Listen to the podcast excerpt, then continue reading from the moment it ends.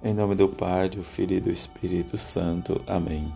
A multidão glorificou a Deus por ter dado tal poder aos homens. Quinta-feira da 13 terceira semana do tempo comum. Evangelho de Mateus, capítulo 9, versículo de 1 a 8.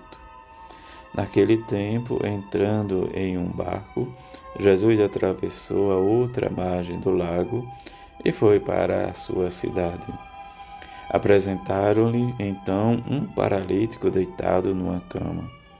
Vendo a fé que eles tinham, Jesus disse ao paralítico: Coragem, filho, os teus pecados estão perdoados. Então alguns mestres da lei pensaram: Este homem está blasfemando.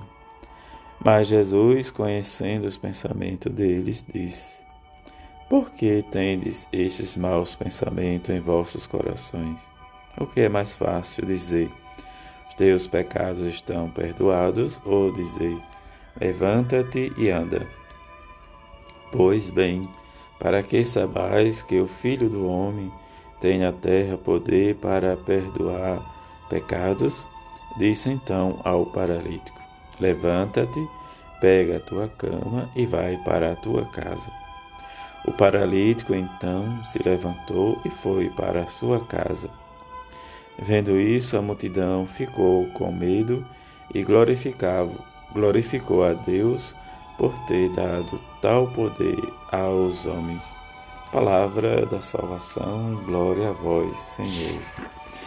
Nesta quinta-feira, que toda a igreja se reúne diante do altar da Eucaristia para louvar e agradecer, rezar pelas necessidades da igreja, pelos nossos padres, pelos nossos bispos, pelo Santo Padre, o Papa Francisco. Neste ano em que a igreja reza e pede ao Senhor da Messe que mande operários, como realmente Jesus nos ensina no Evangelho. Pois pedi ao Senhor da Messe que envie operários para a sua colheita nesta quinta-feira que nós possamos olhar e viver a nossa experiência, nesta esperança, animados para que possamos sempre experimentar aqui um pouco dos céus, participando desta fé, desta alegria, desse grande mistério em que nos envolve. O sacrifício de nosso pai Abraão diante do pedido, diante de viver e experimentar, Abraão vai fazer agora o que realmente ele tem, oferecer seu filho. Diante disso, a aliança que Deus faz. E como ele diz a seu filho Isaac, Deus providenciará. Diante disso, Deus providenciou o cordeiro para o sacrifício em lugar de seu filho. Mas também que nós possamos fazer os nossos sacrifícios, as nossas orações, nossos jejum pela santificação dos fiéis e dos discípulos de Jesus. Diante da multidão em que do fato que Jesus cura o paralítico na sua cama, da grande interrogação em que Jesus Mestre vai fazer quem é este homem que perdoa os pecados. Jesus vai dizer o que é mais fácil, perdoar os pecados, realmente curar o paralítico. Diante disso, Jesus ordena ao paralítico: Levanta-te, pega a tua cama e vai para a tua casa. E depois a grande multidão que o admirava e que tinha medo desde a sua força e do seu poder. Diante das nossas enfermidades, a enfermidade do mundo, nós precisamos realmente pedir perdão dos nossos pecados, das nossas faltas. Reconhecemos que somos pecadores, que possamos viver e perdoar e ser perdoado, e pedir a cura ao Senhor, que nos cure todos os dias e que Ele possa nos tocar sempre para que possamos ser curados dos nossos pecados, por mais difícil que seja. Mas esta experiência, diante da missão que Jesus nos ensina especificamente, Ele é o Messias.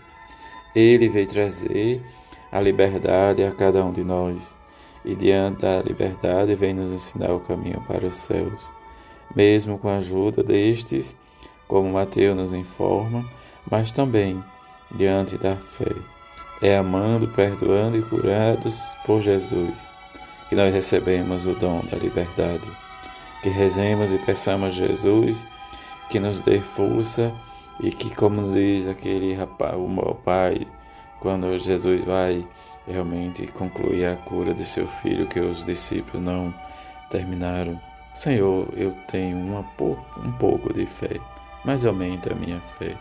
Jesus, que é perdão, que é vida, que é caminho, que é verdade, e diante das nossas enfermidades corporais, nós possamos realmente experimentar esta liberdade para também nos libertar das nossas enfermidades espirituais, mesmo diante das situações em que vivemos, em que possamos viver e superar tudo isto para nos tornarmos filhos e filhos que amam e discípulos que anunciam o reino da verdade. Que a bem-aventurada Virgem Maria e São José nos ajude cada vez mais a viver esta fé, este amor, esta esperança no seu Filho Jesus. Que São José, o homem justo, em que assumiu a sua paternidade adotiva, que também nos ajude a viver esta experiência com seu Filho adotivo Jesus. Assim seja. Amém.